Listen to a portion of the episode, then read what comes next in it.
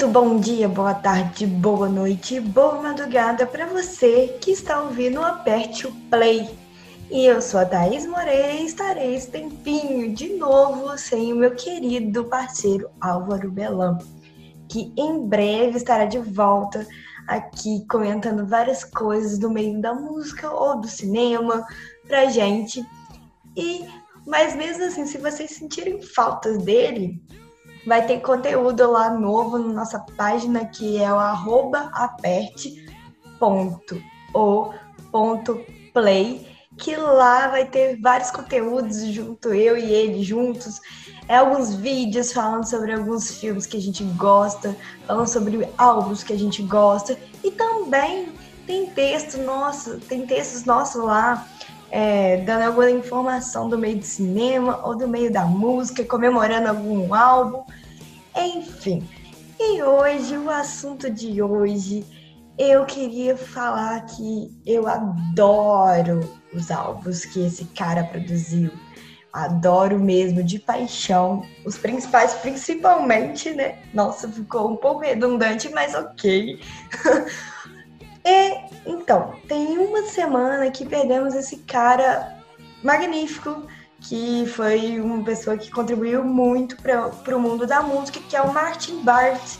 A gente vai falar um pouquinho sobre a trajetória dele, que ele foi um importante produtor de Black Sabbath, Iron Maiden e também White Snake. Mas não só esses, mas esses são os principais que Martin fez toda a diferença.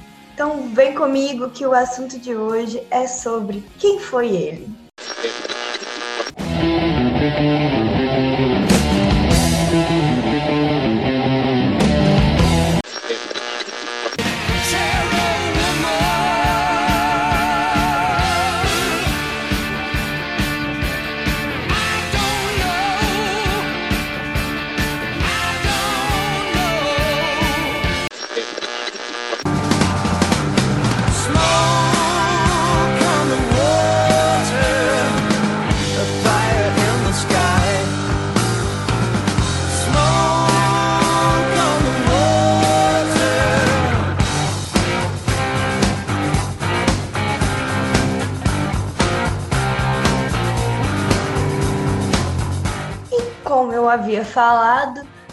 Martin Burns nos deixou um importante produtor há uma semana, que foi no dia 10 de agosto deste ano, 10 de agosto de 2020.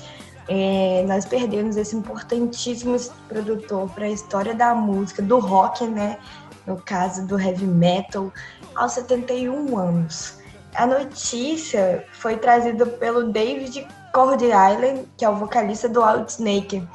E, inclusive, é, foi o Martin que produziu bastantes álbuns deles, vários álbuns. Enfim, mas vocês conhecem quem foi esse cara, esse importante produtor pro meio da música, pelo meio do rock, que trouxe álbuns inesquecíveis pra galera? Não? Então, peraí. Water.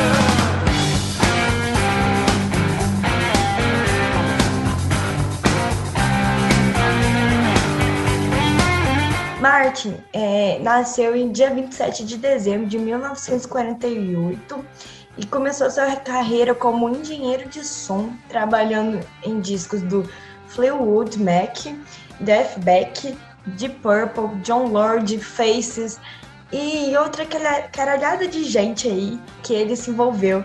E, tipo, com o tempo ele foi se envolvendo com produção, exercendo cada vez mais a função também seja sozinho, era sozinho ou com coprodução. Então, é, nessa questão desse novo jeito, né, ao longo do tempo que ele foi pegando de produção, ele trabalhou em álbuns do Iron Maiden, do Rainbow, White Snake, Black Sabbath e também além do The Purple, né?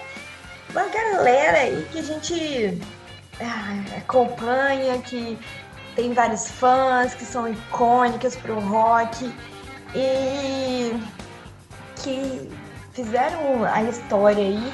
E Martim estava com essa galera fazendo história, gravando vários álbuns chiques, chiques, que a gente nunca vai enjoar.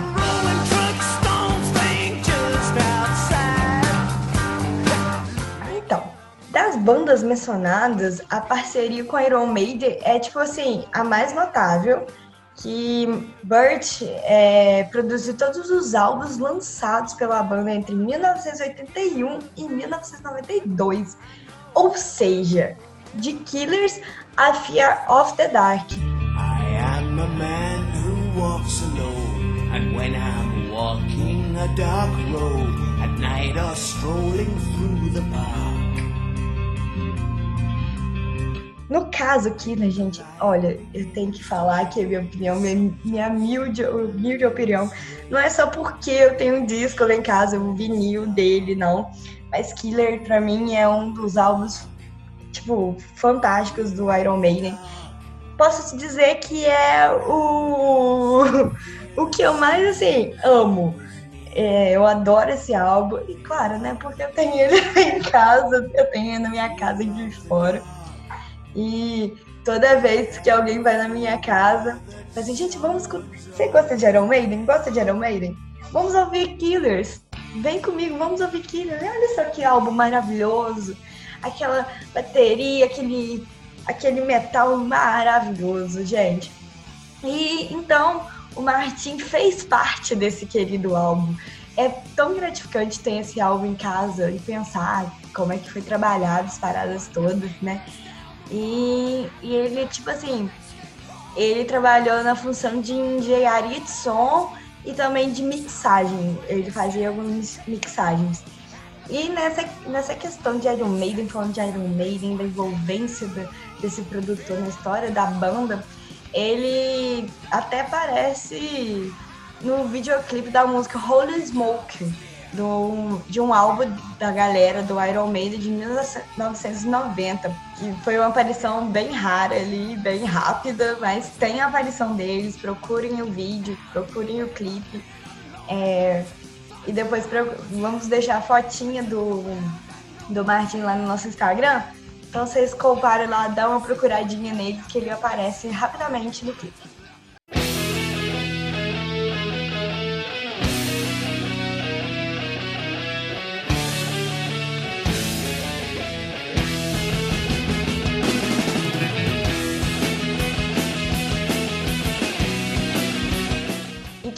Vale destacar que o Martin Bush é, seria mesmo o produtor do primeiro álbum do Iron Maiden, né? Tipo, Martin, ele fez parte né, dessa questão do, de estar envolvido na primeira produção do intitulado primeiro álbum do Iron Maiden de 1980. Então, tipo assim, ah, é, o Steven Harris, o, no caso, o baixista, queria muito produzir, que é o Killers, no caso, né? Queria muito, muito, muito produzir. É, mas assim, é, o Bruce Dixon revelou na entrevista que eles ficaram com medo de falar com ele para que ajudasse nessa produção. Pensa bem, gente. O Bruce Dixon ali e tal, a galera, nossa senhora. Muito doide... Muita doideira, né?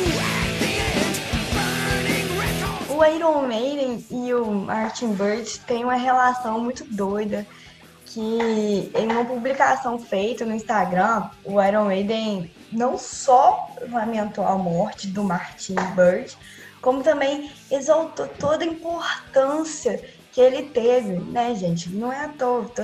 Eu não canso de falar do Killers, porque como eu disse, é meu álbum preferido, meu álbum favorito. Então, tipo, realmente Iron Maiden teria que exaltar mesmo esse produtor, porque ele realmente fez um trabalho muito bom. Enfim. E aí, o baixista e líder Steve Harris comentou o seguinte, que fez uma entrevista, né? Que, e também na publicação que era tipo assim, ele era absolutamente brilhante, não é para menos, né? Fez álbuns incríveis. É, e ele não era só um produtor, mas também um engenheiro de som que na prática era fodástico, maravilhoso, fodástico.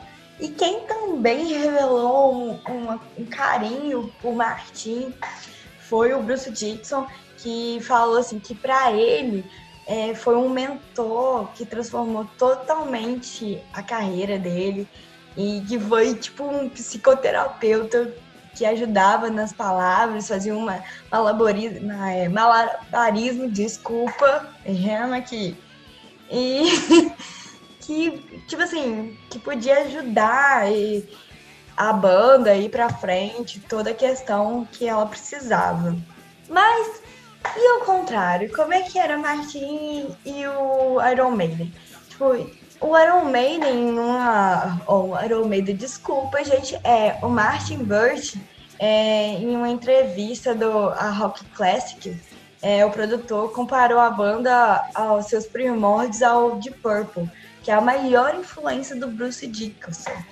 Tipo assim, ele falou assim que na entrevista ele falou que, a, que teve a mesma sensação em Number of the Beast que quando fez quando ele fez o McKinney Head do The Purple, que é tipo assim, a mesma sensação que ele sentia, a mesma coisa, aquela loucura toda que ia ser um estouro maravilhoso, que ia ser tudo de bom. Então, o esse produtor tinha totalmente um carinho pelas bandas, né, que ele trabalhou.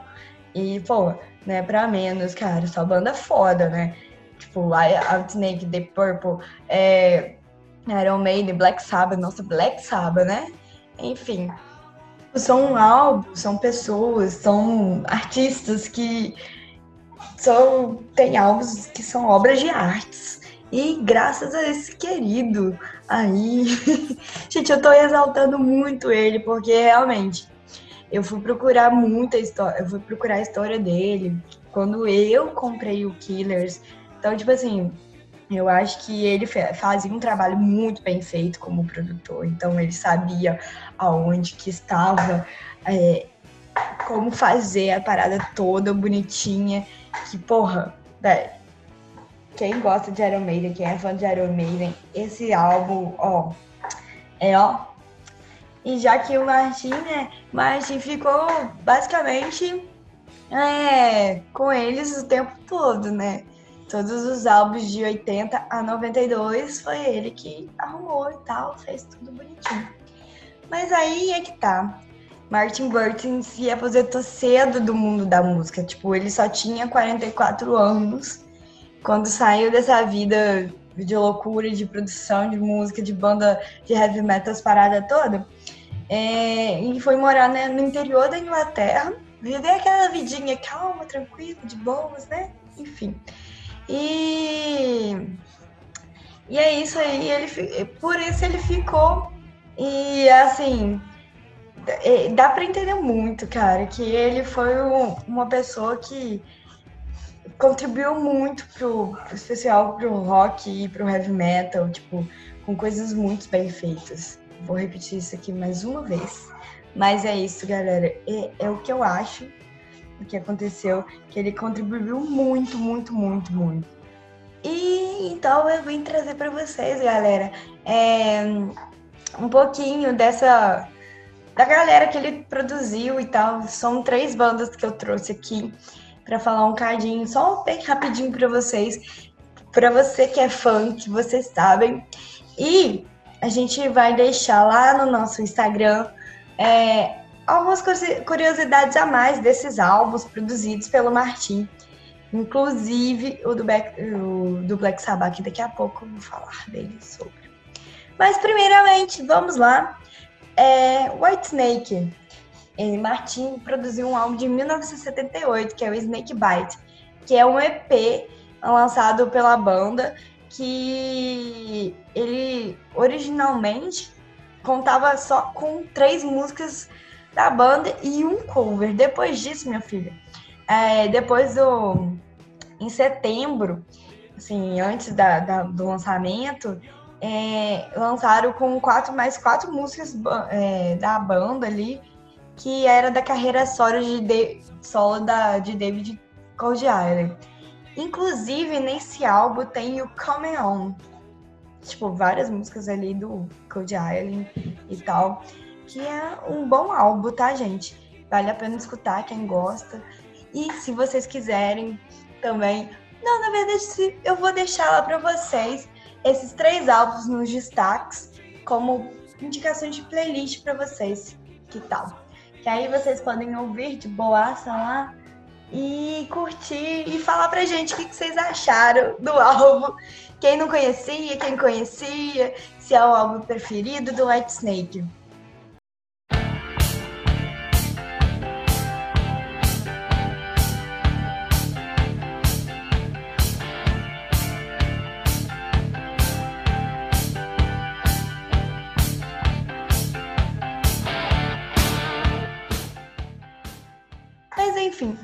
Passando para outra grande banda que Martin produziu, é o Black Sabbath.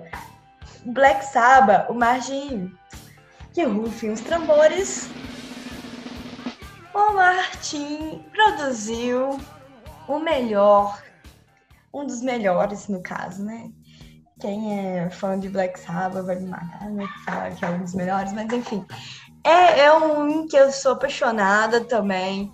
Outro álbum assim que o Martin fez, que eu sou apaixonada e eu sou apaixonada em Black Sabbath. E é o Heaven and Hell, que é de 1988, onde que ele foi produtor e engenheiro de som.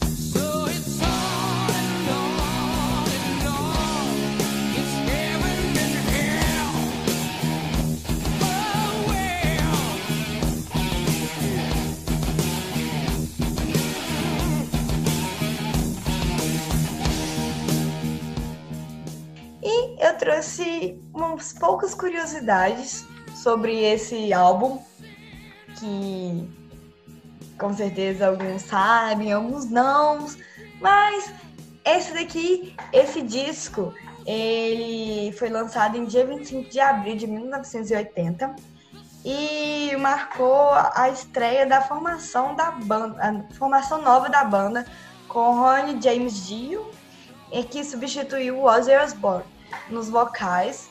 E também tinha o Tony Iommi, tinha o Bill Ward, tinha o Geezer Buddy, que seguia lá tranquilamente sem Ozzy e tal, a parada toda. Eu falo que é um álbum muito bom, apesar que não tem meu Deus o lindo das trevas, que é o Ozzy. Mas é, foi um, um álbum muito bom. E quem representou o James Dio e Tony Iommi foi a Sharon, a mulher do Ozzy. E tipo assim, antes disso, antes dela conhecer que viraria ali e tal, a Sharon Osbourne, né? Foi antes do, de acontecer dela ser a mulher do Ozzy. Que, que tipo, o primeiro encontro entre o vocalista e o guitarrista aconteceu em 1979 que foi após o Dio sair do Rainbow e o Wyoming está à procura de alguém que fosse substituir o Ozzy, né? Então, vamos lá, ó. O, o Martin produziu a banda Rainbow, aí depois produziu o Black Sabbath no Heaven and Hell, velho. Tudo interligado, tem tudo uma mistura muito louca e tal. Enfim, e esse álbum, né, produzido pelo Martin, é, foi o primeiro produtor, o primeiro produtor, não, primeiro é, trabalho produzido com, com um grupo inglês. E ele também, nessa época, né, no caso em 81, um ano depois, ele também assinaria o disco Modern Rollers, né? E também ele foi o cara que produziu sozinho Black Sabbath desde Master of Reality. E então o cara também, tipo assim, foi o que, que produziu, ajudou a banda a produzir, porque anteriormente, antes do, de, do Martin entrar ali, a banda, tipo, produzia sozinha e com o auxílio de outros produtores, e aí isso aí era bagunça, ah, bonitinho. Não que a bagunça seja ruim, ela é maravilhosa. Nossa senhora, Black Sabbath é muito bom.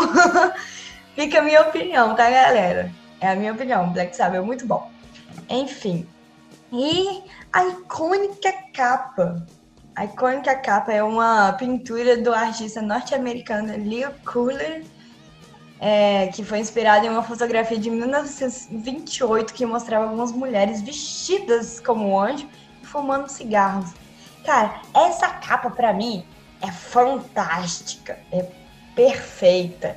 Tipo, é, é maravilhosa, gente. Meu sonho era ter esse álbum em casa, enfim, mas como eu não posso ter, que é muito caro, não tenho. Mas eu tenho pelo menos a figurinha colada no meu toca-disco. Pô, velho, esse álbum, velho. Tipo, eu acho essa capa surreal de linda, tá? Surreal de linda. Eu acho que, que é bem cara de Black Sabbath. Enfim.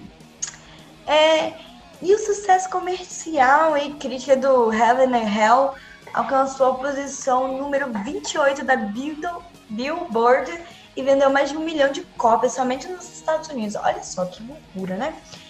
Na Inglaterra, o disco chegou à nona posição nas paradas e foi o primeiro álbum do Black Sabbath a receber certificação de prata, vendendo mais de 60 mil cópias, velho. É muita coisa, é muita coisa. Que isso, é surreal. E, tipo assim, as vendas começaram a subir, subir, subir, subir, e o Gui, o e o álbum ganhou disco de ouro e eu também marcando as 100 mil cópias comercializadas. Foi quando ele chegou nessa, nessa questão do disco de ouro ali, bonitinho. E Heaven and Hell é o único álbum do Black Sabbath a possuir essas duas certificações de venda no mercado inglês. Véi, se esse álbum não é foda, não sei dizer o que, que é foda. né? Enfim. Vocês me desculpem, mas é a minha opinião. Eu adoro essa, esse álbum. Então, para mim é fantástico.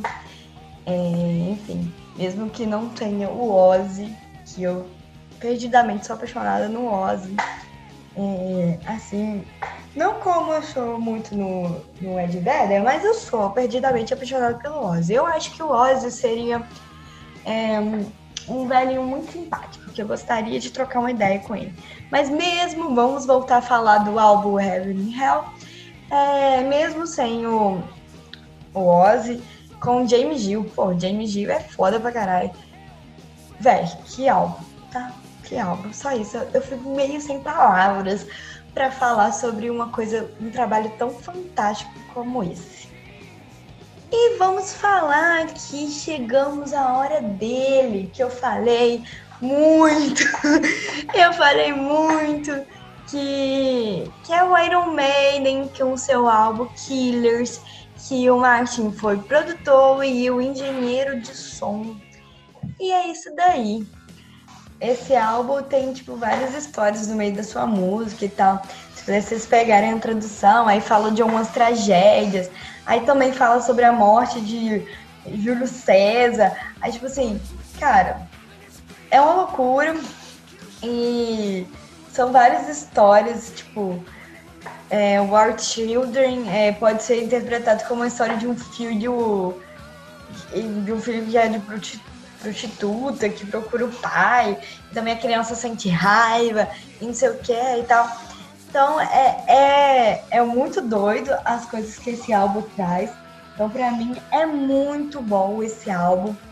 Enfim, este, esse álbum, é, inclusive, foi, foi o segundo e último que o vocalista Paul Dayano, é, inclusive, gente, é, o meu tatuador chama isso quando eu descobri por que, que ele chamava foi muito interessante, foi muito interessante. Enfim. Desculpa, Paul, mas eu, eu teria que citar isso, tá? Me perdoe. mas é. Ele é um tratado muito bom, tá, galera? Muito bom mesmo.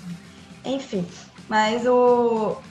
Foi o segundo e último álbum que o vocalista Paul Dayano, né? Que a gente sabe da história, né? O Paul Dayano, muito doido, falou assim: ah, não quero.